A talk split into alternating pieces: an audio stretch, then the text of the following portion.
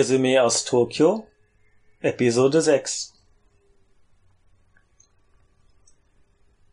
Willkommen zum hauptsächlichen Japan-Podcast Schrägstrich Auslandsblog hier im Kompendium des Unbehagens. Heute geht's unter anderem um Manga-Empfehlungen, also nicht nur Manga, die ich selbst empfehle, sondern Manga, die mir als Empfehlung nahegelegt wurden. Darüber möchte ich etwas sprechen. Also was meine Leseliste in den nächsten Monaten beziehungsweise bis zum Ende des Auslandsjahr bevölkern wird. Dann ähm, geht's um Murakami Haruki oder wie man im Deutschen sagt Haruki Murakami, unter anderem unter den äh, Gesichtspunkten des Sexismus. Und weiter als ähm, Japanisch-Thema, also Thema zur japanischen Sprache, habe ich mich mal ein bisschen mit der Lautmalerei befasst, weil die in Japan doch oder in der japanischen Sprache doch ein sehr äh, wichtiger Bestandteil ist. Und zum Schluss gibt's natürlich wieder eine Musikempfehlung. Ähm, so, ich möchte aber noch anfangen mit ein paar äh, Vor, ja, Kommentaren. Ähm, einmal zur Audioqualität des Podcasts. Also ich nehme hier gerade mit einem Audiotechniker oder Techniker Standmikrofon auf. Ähm, der Ton wird natürlich äh, immer beziehungsweise die Datei wird verkleinert. Das äh, ist nun mal so. Äh, Michael hat gesagt, dass ich da ein paar Filter drauflegen soll, beziehungsweise die Datei etwas ähm, ja, komprimieren soll. Ähm, da müssten wir mehr Spenden einnehmen, um das hier wirklich auf äh, Studioqualität zu bringen. Das ist jetzt aber erstmal nicht in Sicht.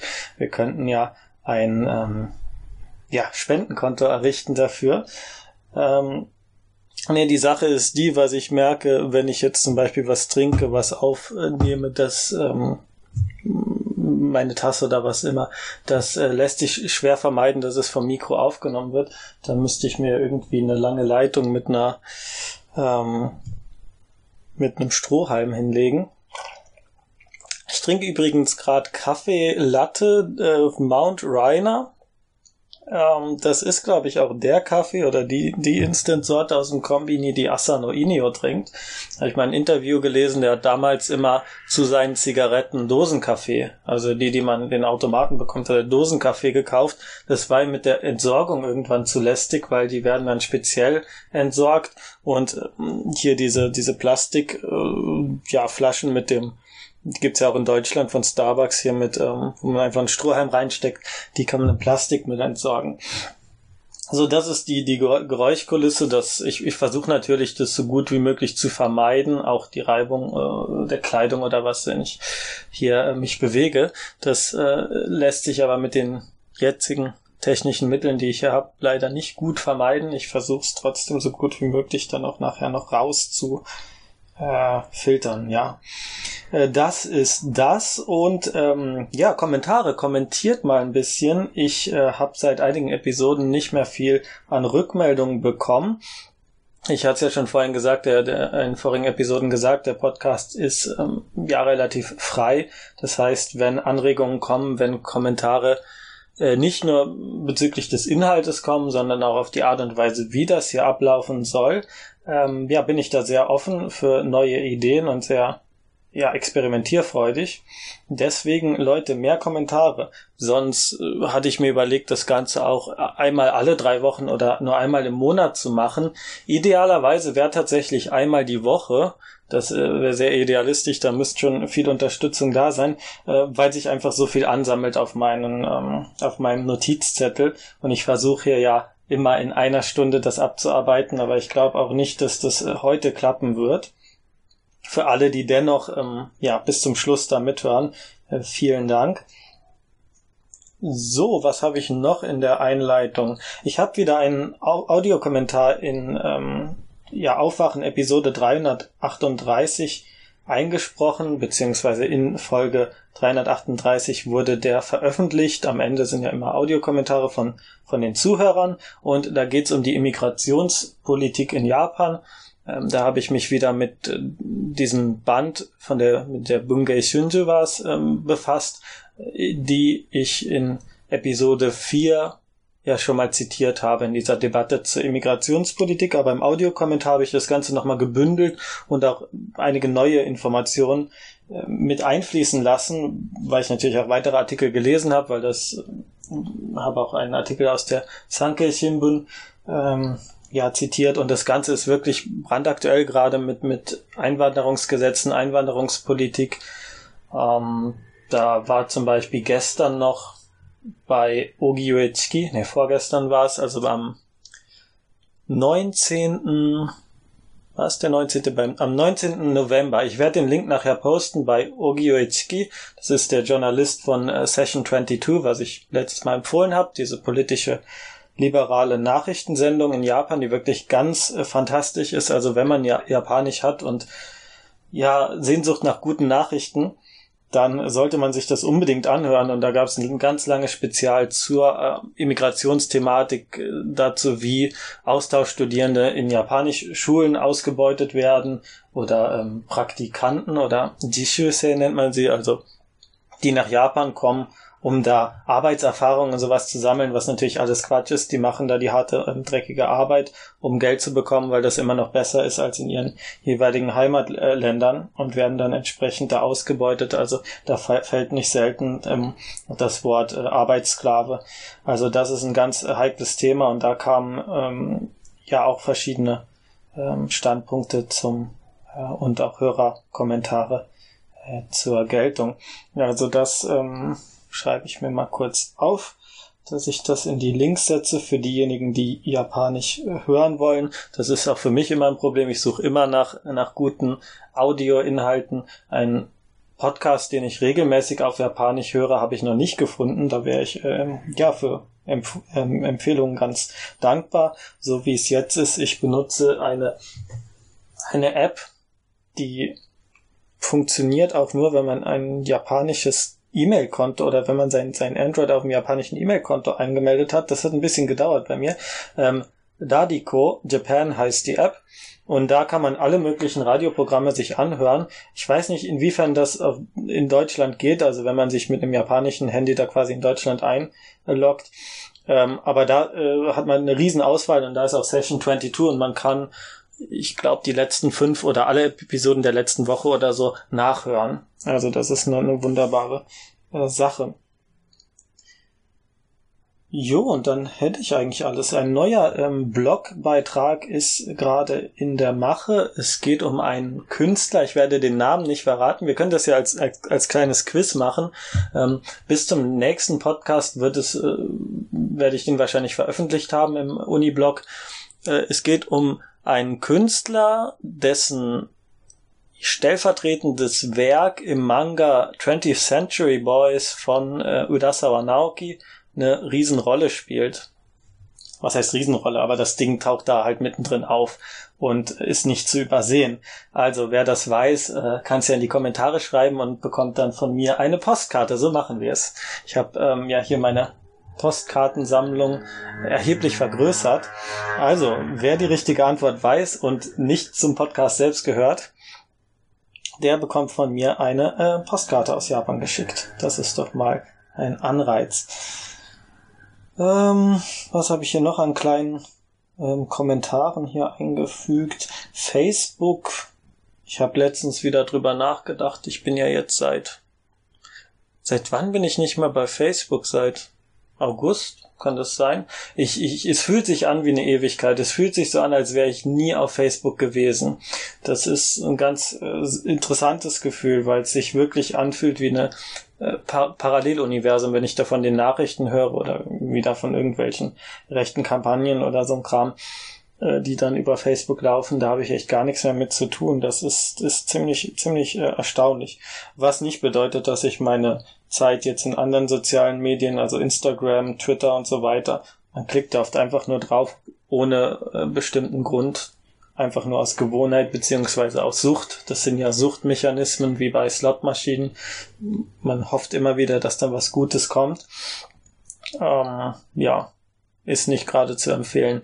Apropos, was Neues kommt, äh, Jump-Berichterstattung, Hashtag, ähm, wer auf Twitter ist und diesen Suchtreflex hat, Schaut äh, bitte mal unter dem Hashtag nach. Ich lade da immer wieder neue Bilder hoch mit Kommentaren zur aktuellen Jump-Ausgabe beziehungsweise zur Jump-Ausgabe von vor zwei, drei Wochen, weil ich mit dem Ganzen nicht nachkomme.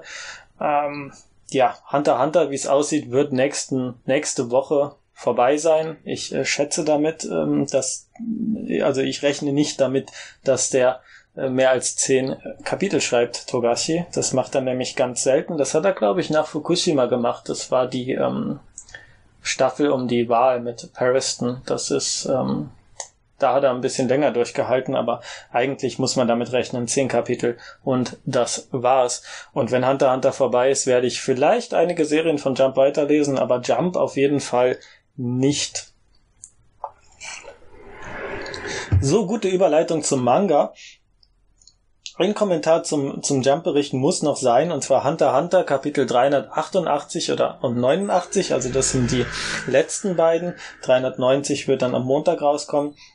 Da ist Togashi unter die Schriftsteller gegangen, was auch schön schon auf Twitter äh, sowohl in Japan als auch außerhalb zu, ähm, ja, hinreichend kommentiert wurde, nämlich dass er ähm, da Textboxen eingefügt hat, die jegliches Maß, also die, die Death Note bei weitem über, überschreiten und auch eine Komplexität und haben.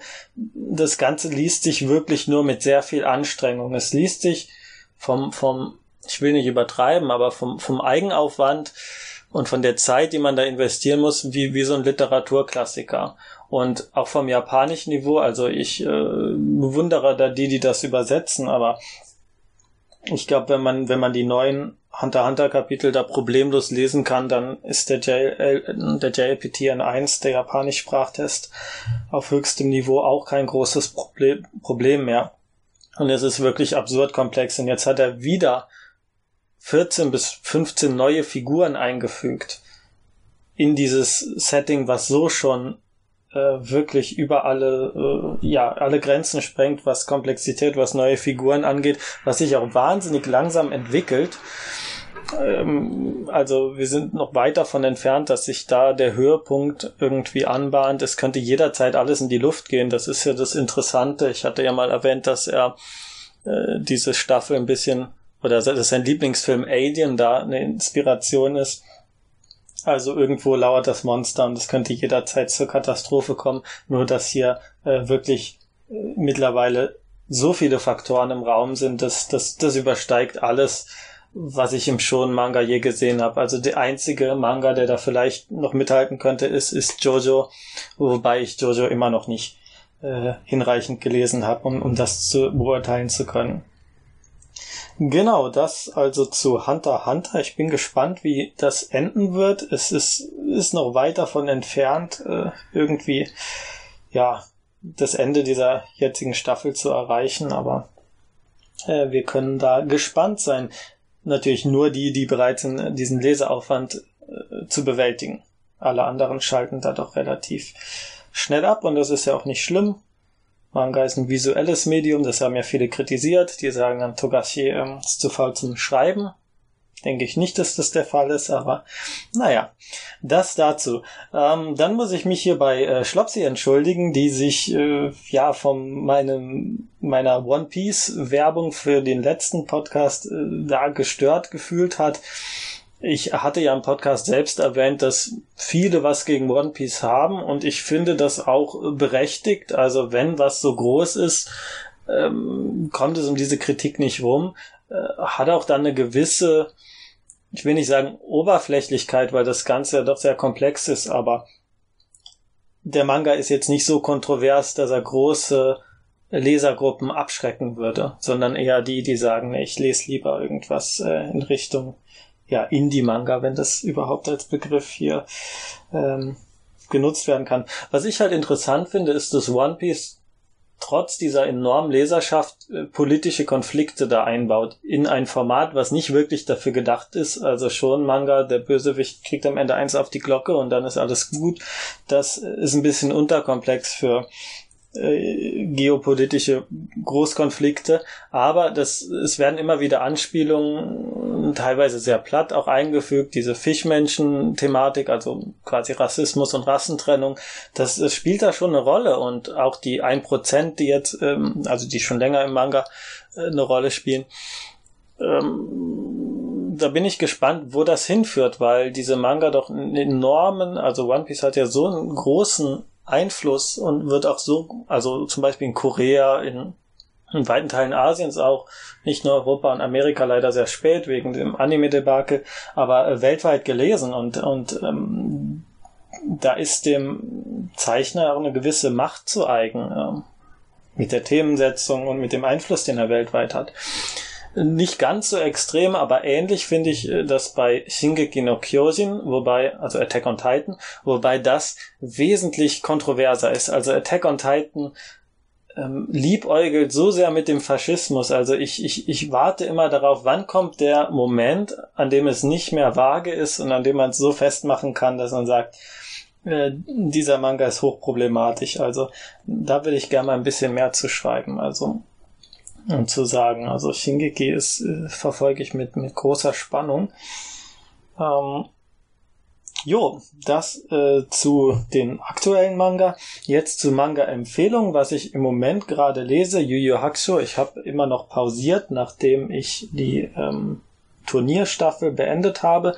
Morgen kommt der letzte Sammelband raus. Also es werden immer wieder Neupublikationen günstig veröffentlicht. Ich mag das Format eigentlich. Also das beliebte Serien, was weiß ich, Bleach, Jojo, werden immer wieder in größeren Sammelbänden nicht nach den Originalreihenfolgen, sondern nach den jeweiligen Staffeln veröffentlicht.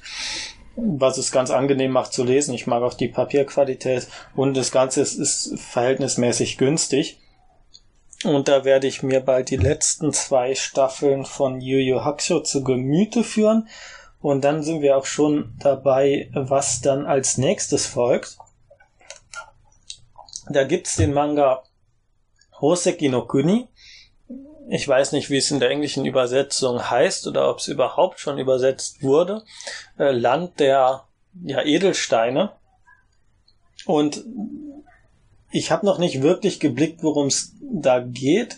Es sieht auch äh, sehr eigen aus. Ich, äh, es sieht ein bisschen aus wie so eine Mischung aus Webmanga und Anime. Es sieht mehr nach Anime als nach Manga aus in der gezeichneten Form, was ich schon mal interessant fand. Und der Grund, weshalb ich mich dafür interessiere gerade, ich habe mal von der Anime, also es gibt eine Anime-Fassung davon gesehen, die sah sehr schön aus. Dann dachte ich mir, oh, das ist wieder sowas wie Flip Flappers, was halt auf der Oberfläche wahnsinnig äh, schön und interessant aussieht, aber dann inhaltlich ähm, ja kompletter Fehlschlag. Und deswegen habe ich erstmal die Finger davon gelassen. Und äh, dann vor zwei Monaten habe ich mich mit einem Freund in Kyoto getroffen, einem Japaner, der sehr, sehr belesen ist, sich in alle Richtungen auskennt. Und dem habe ich dann gesagt, dass ich in letzter Zeit Manga auf meinem Kindle lese, auf meinem iPad, also die Kindle-App auf dem iPad. Was sehr, sehr angenehm ist. Also ich bin ja Papierfan, aber ähm, es hat irgendwie was. Ähm, also es hat was sehr, sehr Befriedigendes und Angenehmes. Ich, ich weiß gar nicht warum. Aber irgendwie habe ich auch das Gefühl, dass das hängt von Manga zu Manga, äh, von Manga zu Manga ist das unterschiedlich. Also ich würde nicht jeden Manga gerne auf ähm, ja, digital lesen wollen. Äh, jedenfalls habe ich dem das gesagt und dann sagte der mir, dass ein Manga, der auch als, als digitaler Manga sehr gut funktionieren würde oder der die digitalen Mittel gut einarbeitet in, in die Manga-Kunst. Und das sei eben jener ähm, Manga Hoseki no Kuni. Und den sollte ich mir unbedingt mal, ne, er hat, er hat noch nicht mal gesagt, ich soll mir den äh, durchlesen. Er sagte, das ist einer der Manga, die in der ähm, Rekishi ni Nokoru, die, die in der Geschichte zurück, nicht zurückbleiben, die äh, an die man sich erinnern wird. Also die nicht verschwinden werden mit dem Lauf der Zeit, sondern die als ähm, ja Meisterwerk irgendwie irgendwann anerkannt werden. Und im Moment ist es, glaube ich, eher noch Geheimtipp. Also ich habe nur Gutes von den Fans dazu gehört, aber das sind nun mal Fans. Das ist äh, ist auch so eine Sache. Nicht? Also und das ähm, ist eine Person, der dessen, der deren ähm, ästhetischen Sinn ich da sehr vertraue und deswegen äh, ist das ganz oben auf meiner Leseliste. Dann habe ich als nächstes Kimetsu no Yaiba. Das ist ein Manga aus Jump. Das ist der einzige Manga im Moment, äh, wo ich mir echt überlegt habe, ein Sammelband zu kaufen. Und ich habe es tatsächlich auch letzte Woche gemacht, und zwar den ersten Band davon. Das ist ein ja mehr oder minder konventioneller Shonen-Manga, Kampf-Manga, der aber interessanterweise in der Taisho-Zeit spielt. Taisho, das ist die Zeit von 1912 bis 1926 in Japan die durch einen sehr eigenen ästhetischen Stil geprägt ist. Also man hat das ganz oft mit Kimono oder Yukata in, äh, und dann ähm, zusammen mit Hut bei Männern oder mit ähm, was man sehr oft hatte, sind diese Karo-Muster, ein bisschen wie Schachbrett.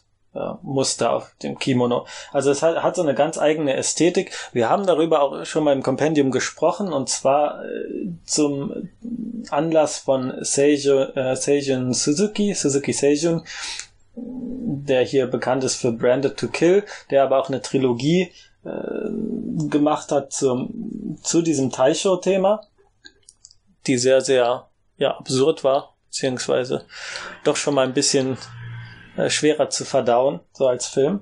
Und da kann ich vielleicht schon mal anteasern, da ist jetzt wieder was im Kompendium geplant, also vielleicht werden wir bald einen weiteren Film aus dieser Reihe besprechen, aber das steht jetzt noch ähm, erstmal in Aussicht. Äh, zurück zu Kimetsu no Yaiba. Also im Grunde, da geht es um einen äh, Jungen, der sich um seine Familie kümmert, also eine größere ähm, Familie, ich glaube drei Geschwister oder was, und der dann in ein Dorf geht. Nachts will er zurückkehren, wird aber im Dorf aufgehalten, es seien Dämonen draußen unterwegs, das wäre zu gefährlich. Und deswegen übernachtet er. Und als er dann zurückkommt, sieht er, dass seine ganze Familie abgeschlachtet wurde, bis auf seine Schwester, die von einem ja, menschenfressenden Teufel, also der Täter hinter dem Ganzen, äh, die von dem ähm, zurückgelassen wurde und sich in einen Dämon verwandelt hat aber noch so sehr Bewusstsein hat, dass sie ihren Bruder nicht ähm, ja im, im Zweifel äh, beschützt. Also ihr Bewusstsein ist nicht zurückgekehrt, aber sie, es, ist, es besteht noch Hoffnung. Und er macht sich dann auf die Suche danach, nach Dämonenjägern, die ihm helfen können, nach ähm, ja, einer Möglichkeit, seine Schwester zurückzuverwandeln. Aber also wir haben hier dieses ja, Bruder-Schwester-Thema, was äh, erstaunlich äh, frisch bei mir ankam. Also in, in Hunter Hunter gibt's das natürlich auch in, in, in der Waldstaffel hier mit Kira und so. Aber ja, diese un unschuldige Schwester-Bruderliebe habe ich so schon länger nicht mehr im Manga gelesen und das war hier ähm, sehr gut aufgelöst und ähm, sehr gut umgesetzt, obwohl man von der Schwester im ersten Band natürlich noch nicht viel erfährt. Ähm, ja, sieht wahnsinnig äh, gut aus, finde ich. Es ist leicht zu lesen, weil das meiste auch innerer Dialog ist. Also das meiste ist in Textboxen ähm, gemacht, was nicht immer das Ganze leserlich macht, wenn es Erklärungen vom Autor sind, wenn es aktorial ist. Aber in dem Fall waren es die eigenen Gedanken ähm, des ähm, Protagonisten oder der anderen Figuren. Und das ließ sich sehr, sehr gut lesen. Und da bin ich auf jeden Fall gespannt und hoffe, dass äh, ja auf meinem Kindle dann irgendwann weiterlesen zu können. Ich werde jetzt erstmal aber eine Pause machen, bis ich Yu Yu Hakusho ähm, erledigt habe. Dann ist auf meiner Liste sind zwei Klassiker. Akira. Akira muss man den Anime auf jeden Fall gesehen haben, aber wer den Anime-Film gesehen hat, der weiß, äh, irgendwas ist da, stimmt da nicht ganz, irgendwas ist da inhaltlich unzureichend und das liegt daran, ich habe den Manga noch nicht gelesen, deswegen kenne ich es nur vom, vom, vom Hören sagen. Aber anscheinend wurde da der Anfang vom Manga und das Ende irgendwie vermischt und das dazwischen irgendwie diese ganzen, doch diese ganze doch sehr komplexe Handlung aus sechs großen Bänden, die ich denke, die sehr äh, ja inhaltlich doch äh, guten Detailreichtum haben, äh, die sind glaube ich nicht auf, ein, auf einen Spielfilm zu übertragen, weshalb das Ganze doch etwas ja, stellenweise verwirrend ist und da den Manga nochmal quasi die Langfassung zu lesen, äh, da freue ich mich sehr drauf. Ähm, ich hoffe, dass das Ganze dann so ist wie bei Nausica, also aus dem Tal der Winde von Miyazaki. Da gibt es auch den Film, der bis zur Hälfte oder bis zur Mitte des zweiten Bandes anhält. Im äh, ja, und danach folgen dann noch fünfeinhalb Bände, also es sind sieben Bände und da wird's erst richtig gut. Also die letzten Bände von, von Nausica, dem Manga, äh, sind mit das Beste, was ich je in Manga-Form gelesen habe. Also ohne Frage. Das ist, ähm, das ist Tezuka-Niveau, das ist Hinotori-Level. Also deswegen, wer, wer denkt, Nausicaa, das ist dann der Film und dann ist Schluss, ähm, der hat sich getäuscht und wer denkt, dass Miyazaki nur ähm, im Anime, in, in animierter Form gut ist, der hat sich da auch getäuscht. Also unbedingt dem Manga eine Chance geben. Äh, Akira, denke ich, haben viele schon gelesen, weil es so ein Riesenklassiker ist. Den werde ich hier auf jeden Fall äh, nachholen wollen. Es gibt den Manga hier in sechs Bänden, in sehr großformatigen Bänden. Ich glaube auch mit gefärbten Seiten. Also je nach Band hat es dann eine andere Farbe. Äh, für jeweils 1000 Yen. Ich glaube, die ganze Serie wären dann 6000 Yen.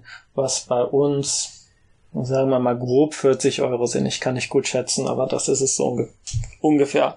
Was, glaube ich, aber immer noch günstiger ist. Ich glaube, in Deutschland ist das Ganze ähm, ausverkauft. Ich glaube, das ist dann nochmal ein bisschen teurer. Und das äh, in die Hände zu bekommen, wenn man es nicht aus der damaligen Zeit hat.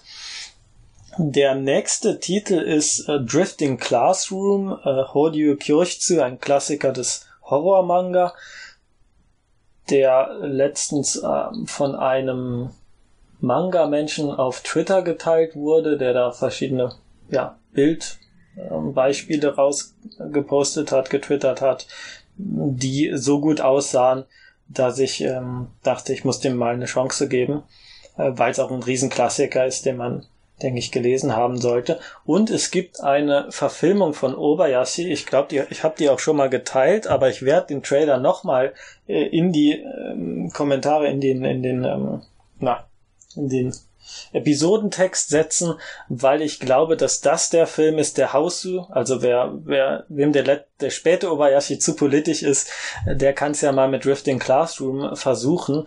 Das sieht wirklich sehr, sehr absurd aus und ich glaube, es hat auch nicht ähm, ja den Horrorfaktor des Manga-Originals, weil es einfach irgendwo zu absurd ist. Also das ist ähm, Obayashi, ähm, wie man ihn noch von Hause kennt. Ähm, sehr, sehr sehr, sehr ulkig. Also schaut euch den Trailer an. Ich äh, kann leider äh, nicht weiter verweisen, wo man den ganzen Film sieht. Also wer in Japan ist, kann sich das leihen, aber äh, in Japan wird auch nichts aufbereitet. Also ich, ich wünsche mir immer noch eine riesen Obayashi Collection, also dass dann alle Filme zusammen, das, das wäre, oder zumindest mal ein paar Klassiker oder eine Onomichi Trilogie. Also da gibt so viel zu machen und ähm, da ist leider noch kein äh, ja kein Veröffentlichungsdatum in Sicht, nicht genug Interesse und ich hoffe äh, nicht, dass, dass er erst dafür versterben muss, dass dann wieder das Interesse geweckt wird. Ja, ähm, ähm, beide Manga hier, Akira und Drifting Classroom, ähm, gibt's, oder die sehe ich ständig im Village Vanguard, dem ulkigsten Buchladen der Welt. Äh, gibt's in Shibuya, gibt's in äh, Shimokitazawa, also wer noch nicht im Village Vanguard war, unbedingt vorbeigehen. Das ist eine große Erfahrung, auch wenn man an den Büchern kein Interesse hat und dann noch kein Japanisch lesen kann. Da ist so viel seltsames Zeug. Das ist, ist eines der mehr interessantesten Geschäftserlebnisse, Laden, ähm, ja, Buchläden, die es so gibt in Japan. Und da, die haben eine wahnsinnig gute Manga-Auswahl. Also da kann man fast blind vertrauen, was im Village Vanguard am, an Manga äh, verkauft wird, ist, ist ähm, auf jeden Fall interessant.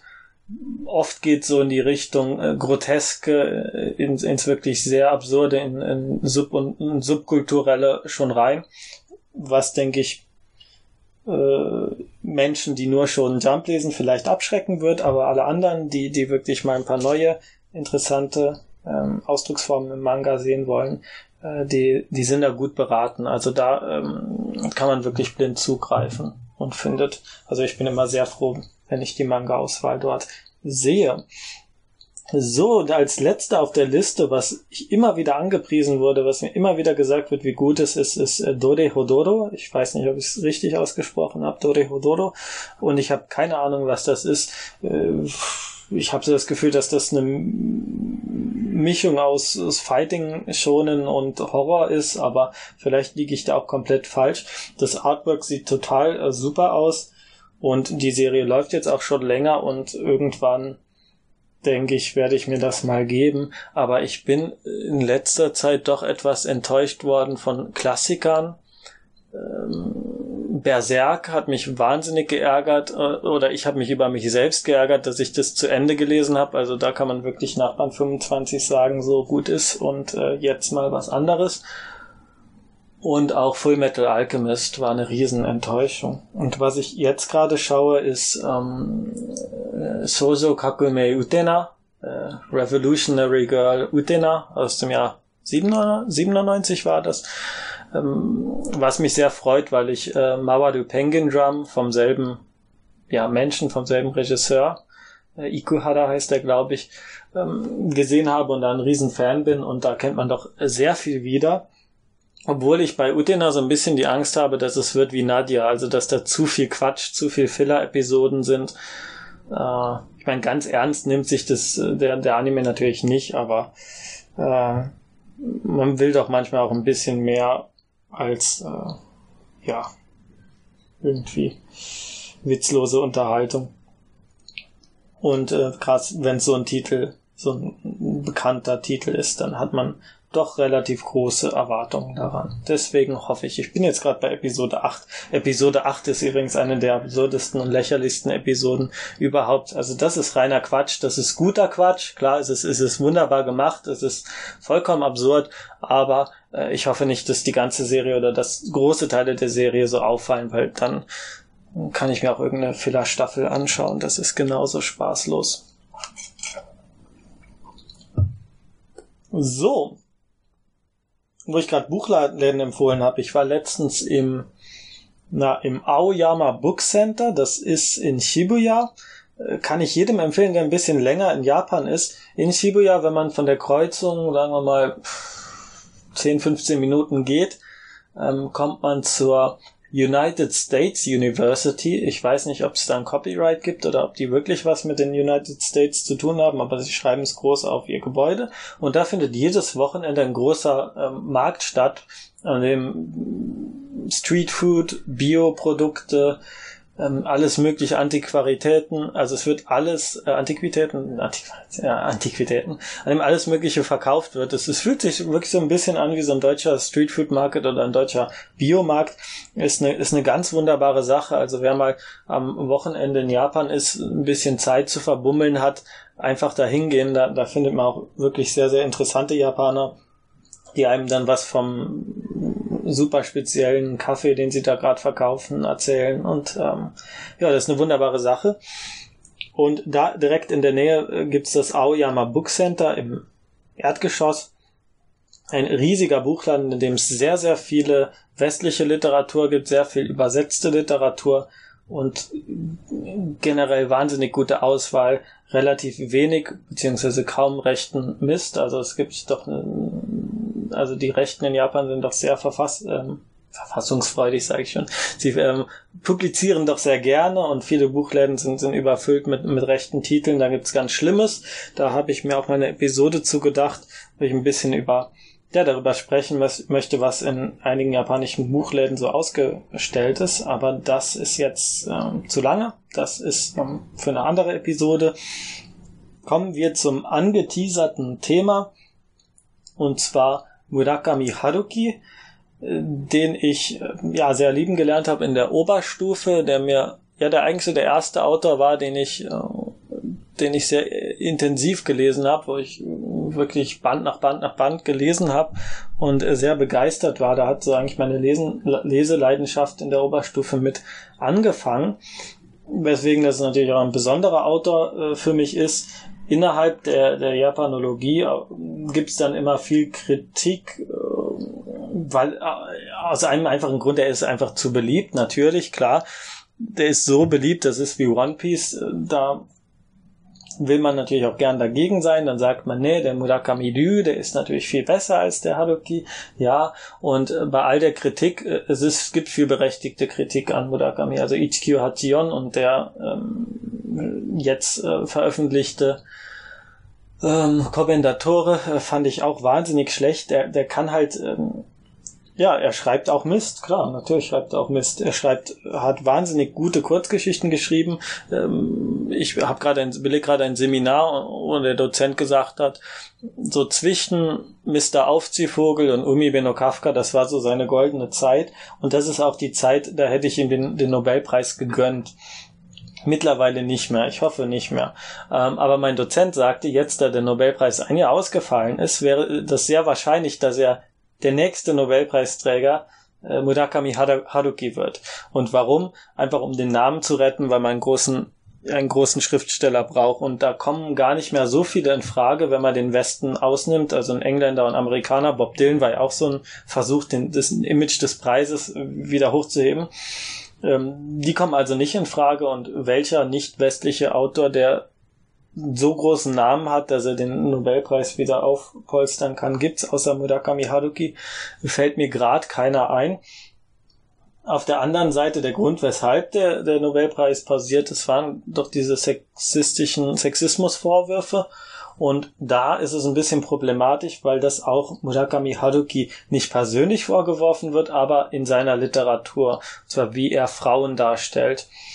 Und das ist ja auch einer der Gründe, weshalb das literarische Quartett damals im Jahr 2000 mit äh, Ranitzky und Sigrid Löffler, weshalb die sich zerstritten haben. Denn, ähm, na, wie hieß das Buch? Ähm, die, die neue Übersetzung war irgendwas mit südlich der Grenze, westlich der Sonne oder so. Und äh, es wurde im Nachhinein immer so äh, gesagt, dass es da ein Übersetzungsproblem gab, dass Sexszenen zu salopp und zu platt äh, übersetzt wurden aus dem Englischen. Es wurde nicht aus dem Japanischen übersetzt, was denke ich auch ein Problem ist. Aber ein Punkt, der da durch die Übersetzung auch nicht wirklich verschwindet, weil wenn man Murakami liest, wird es einem schon auffallen, dass diese Frauenfiguren als Frauen, als wirklich realistische runde Figuren, als agierende Figuren kaum in Erscheinung treten. Und da kam es zum Konflikt, da sagte Frau Löffler, dass die Frau da, das ist nur eine Männerfantasie, das ist eine Männerfantasie. Und dann sagte Ranitzky, ja, das mag so sein, aber die Frage ist, ist es eine schlechte Männerfantasie? Äh, da war er natürlich ganz gewitzt und so. Und ohne das jetzt äh, groß bewerten zu wollen, äh, ich finde, da ist schon was, na, ich muss es bewerten. Ich finde, dass, da ist was dran, äh, dran in der Hinsicht, dass, dass viele dieser Frauenfiguren gar nicht als realistische Frauenfiguren gedacht sind. Kurzes Beispiel. Ich lese gerade wieder den Mr. Aufziehvogel im japanischen äh, Nejimaki Dori Chronikuru, eines seiner besten Bücher, finde ich, eines, also der beste lange Roman, würde ich sagen, neben Kafka am Strand. Und im ersten Band, wir haben wieder unseren typischen Murakami-Protagonisten, äh, Okada Toru heißt er in dem Fall, dessen Frau arbeitet, er selbst hat seinen Job gekündigt, sitzt im Grunde die ganze Zeit zu Hause, liest, macht Spaghetti, hört Jazz, wie das halt so ist bei Murakami.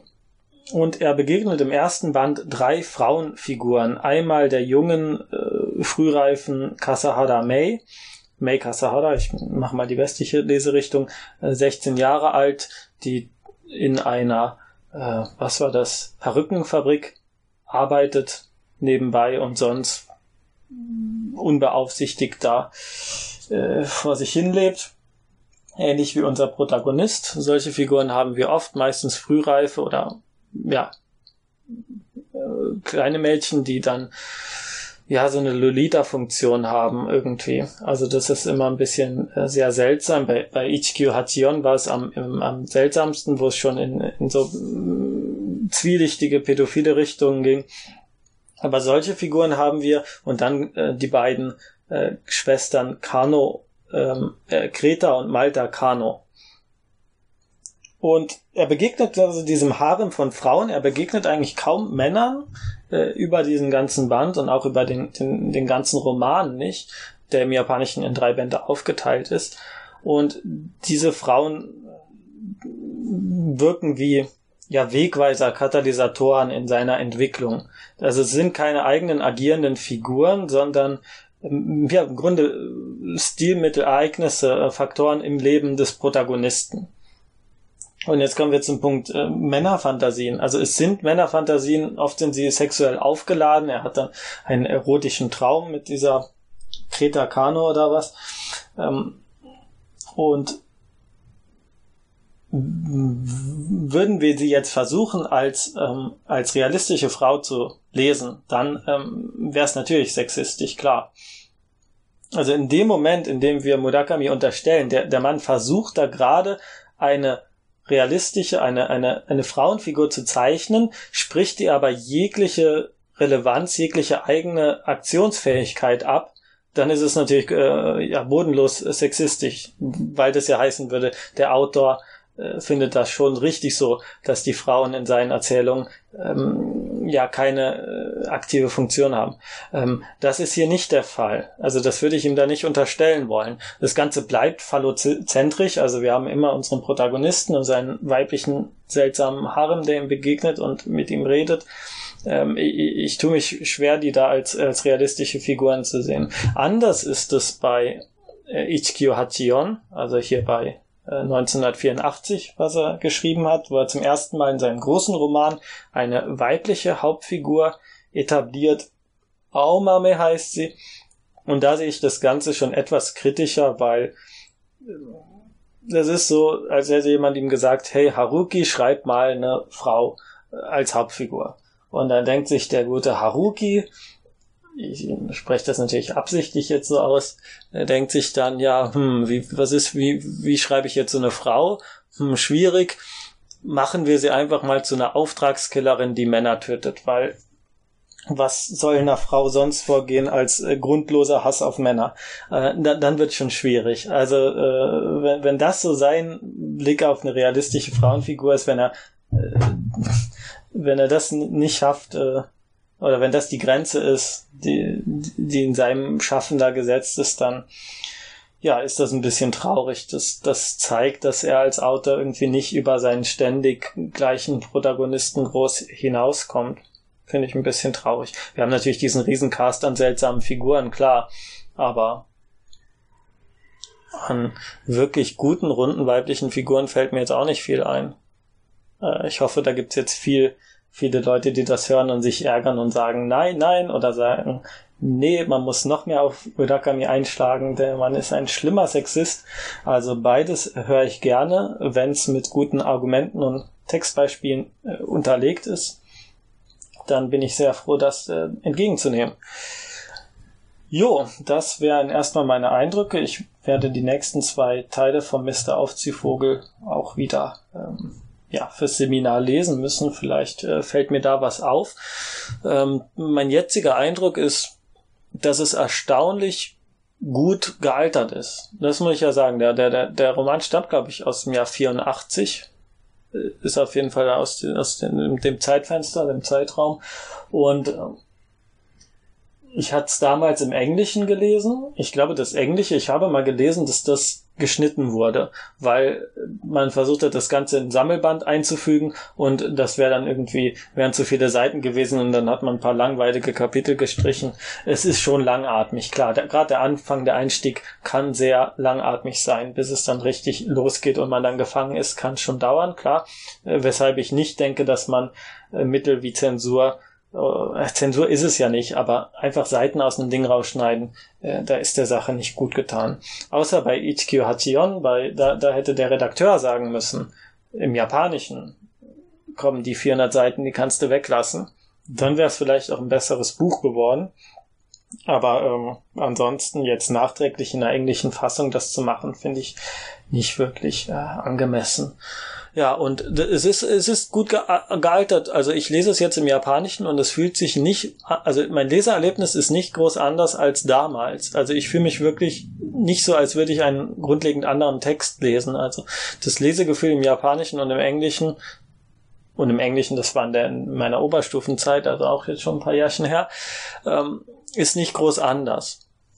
Und was ich den neueren Romanen eher vorwerfe, ist, dass sie also sowas wie der Kommendatore, die Figuren und die, diese ganze Welt, die er da beschreibt, ist im Grunde dieselbe wie die aus den früheren Romanen in den 80ern und 90ern.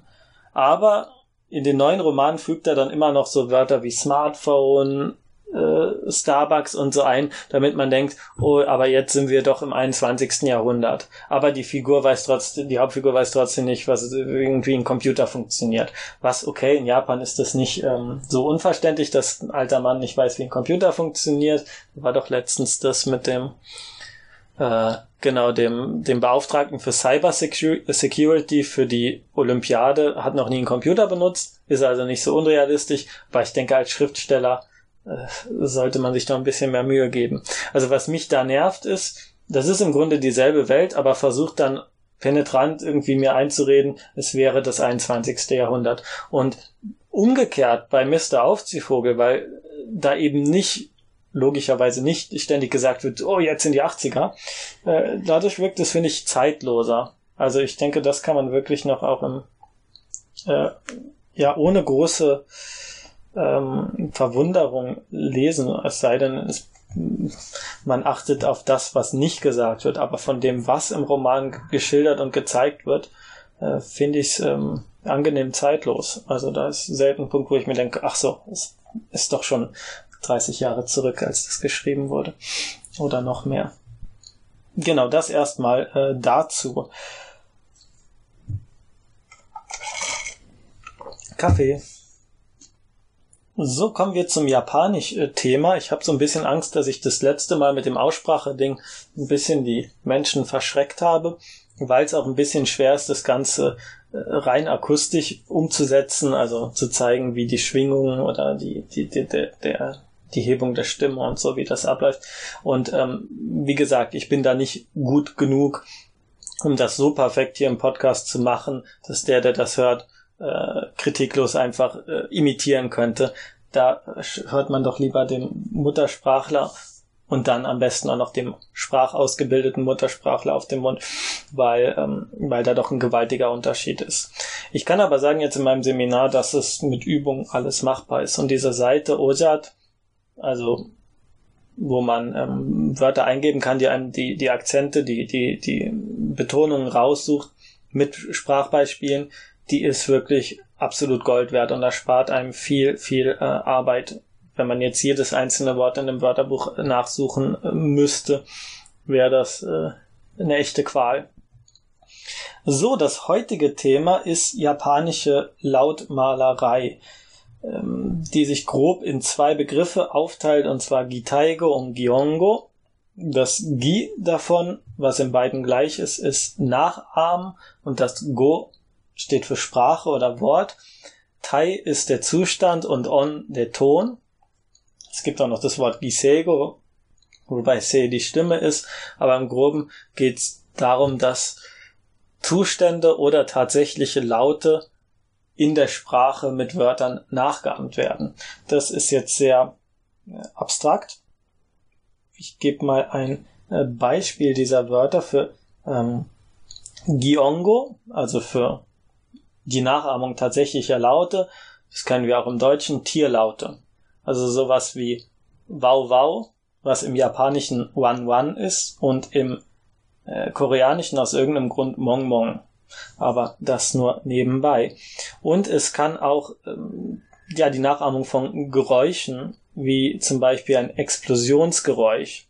Da gibt es äh, Dokan oder Dokan, einmal kurz und einmal lang was je nachdem die Länge und ähm, äh, ex, äh, die Länge und die, die, die Stärke der Explosion beschreibt. Dokan.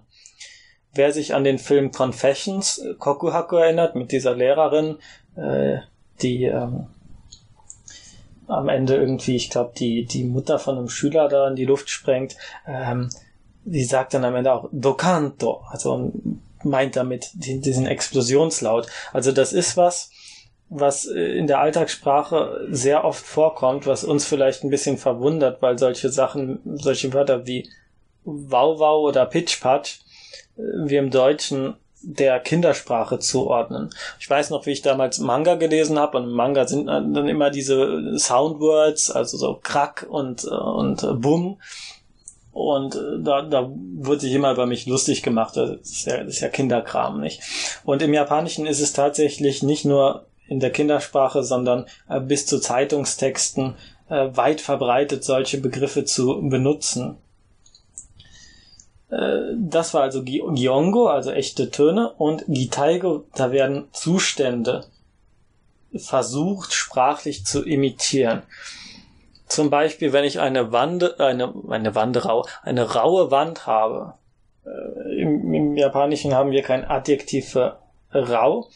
Deswegen wird gesagt Sada Sada. Sada Sada.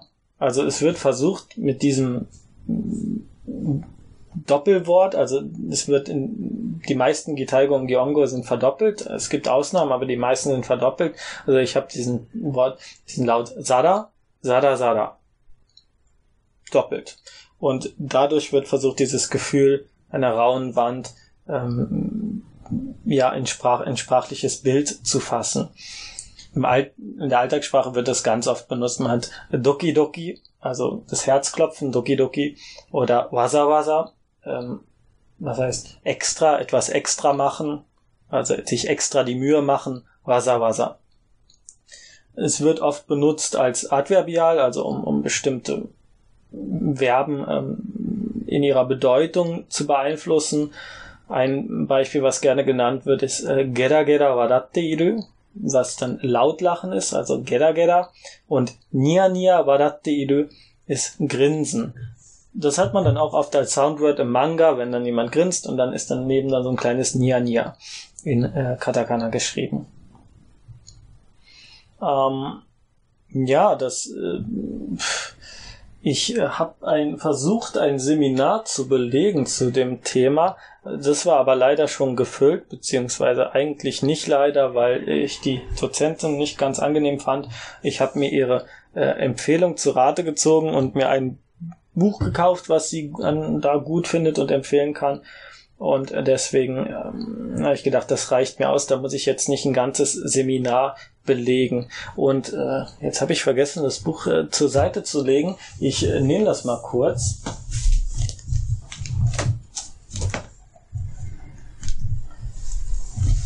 Das ist ein Buch, was im Englischen, also das äh, zweisprachig vorhanden ist, also Englisch-Japanisch in einem Band.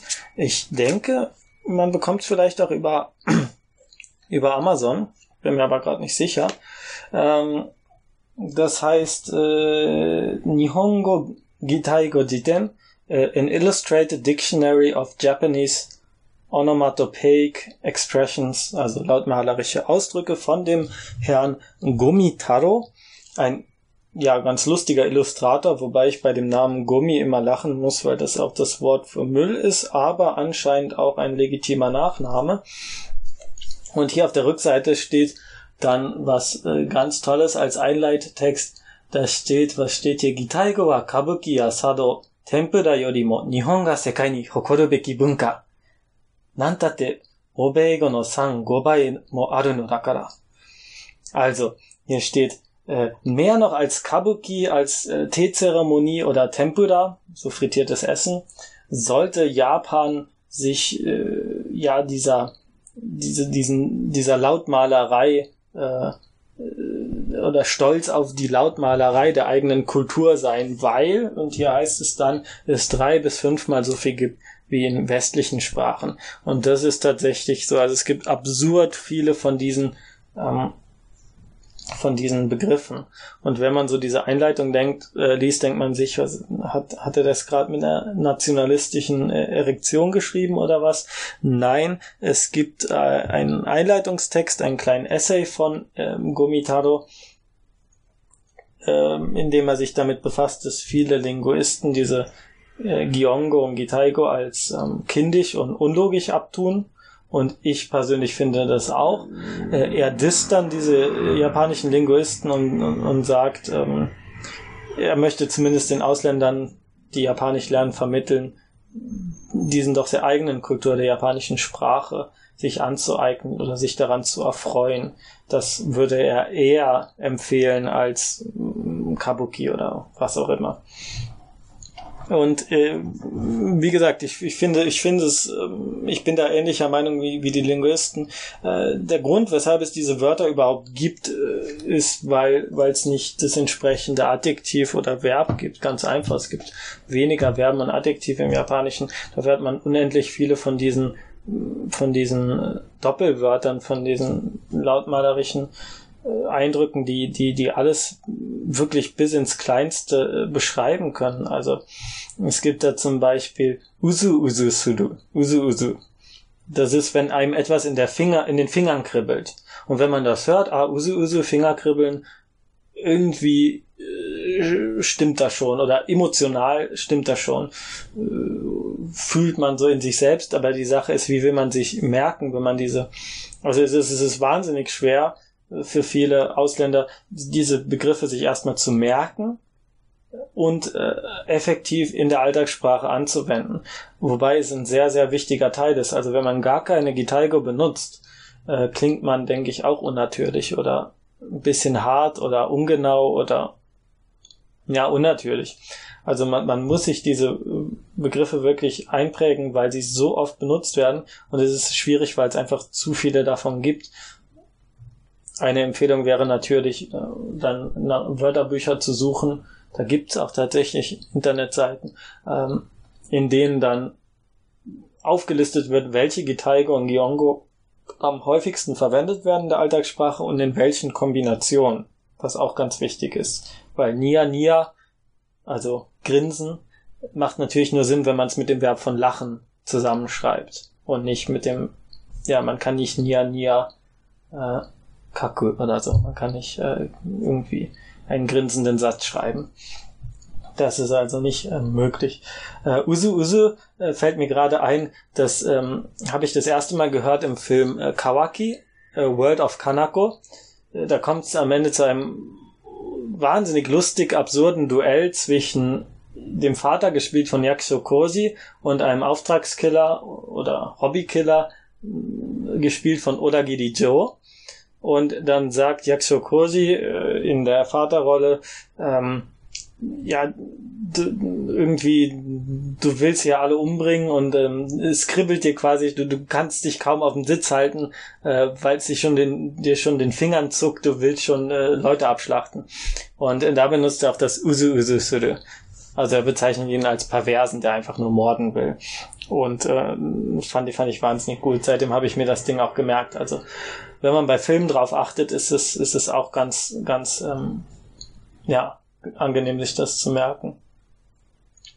Eins meiner Lieblingsgitaigo noch äh, zum Schluss ist äh, Uda Uda, äh, faul sein, Uda Uda Suru. Aber es gibt davon echt zu viel und hier sind in diesem Buch von Gumi äh, Taro sind, sind ein paar ge gebräuchliche Ausdrücke auf 200 Seiten. Also dann haben wir 200 davon und das sind bei weitem noch nicht alle.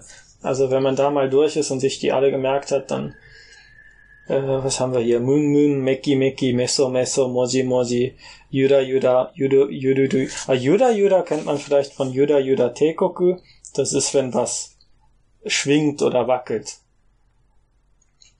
Äh, unglaublich viel. Also das, das ist, ich bin kein Freund davon. Ich finde es schöner, wenn eine Sprache es schafft, tatsächlich abstrahiert Adjektive und Verben zu bilden und nicht auf so auf sowas, ja, vertrauen muss, aber es hilft nichts. Es ist nun mal ein wichtiger Teil der japanischen Sprache, da kommt man nicht drum herum. So, und ich sehe gerade, es sind 58 Minuten. Ich glaube, so gut war ich noch nie in der Zeit. Und ähm, wenn ich jetzt die ein, zwei Sachen überspringe, die ich auch in die nächste Episode stecken kann, dann ähm, kommen wir hier zeitlich sogar schnell äh, durch. Ähm, Musikempfehlung für heute ist aus dem Anime Shoujo Shumatsu Ryoko aus dem Winter äh, Ryoko aus dem Winter 2017. Das ist ein wunderschöner, entspannender Anime zum Hirn ausschalten, der aber was auch Tragisches hat. Also äh, es hat ja mittlerweile Konjunktur, dass irgendwie niedliche absurd, also zu niedliche weibliche Figuren dann in irgendwelchen Panzergerät rumfahren und äh, die schlimmsten Sachen erleben. Ähm, in, in, in diesem Anime finde ich es, und im Manga soll auch sehr gut sein, äh, ist es tatsächlich sehr, sehr gut gelungen. Also wir verfolgen da zwei äh, Mädchen, die am Ende der Welt, die Zivilisation ist untergegangen, es gibt kaum noch lebendes Lebewesen überhaupt. Und sie fahren da mit einem Kettenfahrzeug äh, durch den Schnee und versuchen was ähm, zu essen zu finden. Und jeder Tag könnte eigentlich der letzte sein. Also wenn sie dann irgendwie, wenn der Sprit ausgeht oder wenn sie kein äh, Essen mehr finden, könnte das ihr Ende sein. Und das wird tatsächlich auch trotz dieser niedlichen ähm, Zeichnungen sehr, sehr gut vermittelt und es wird so ein bisschen wehmütig auf die alte Zivilisation geblickt. Hat auch so ein bisschen was vom Beruhigenden, finde ich, wie Mushishi, auch wenn der Vergleich jetzt etwas hinkt.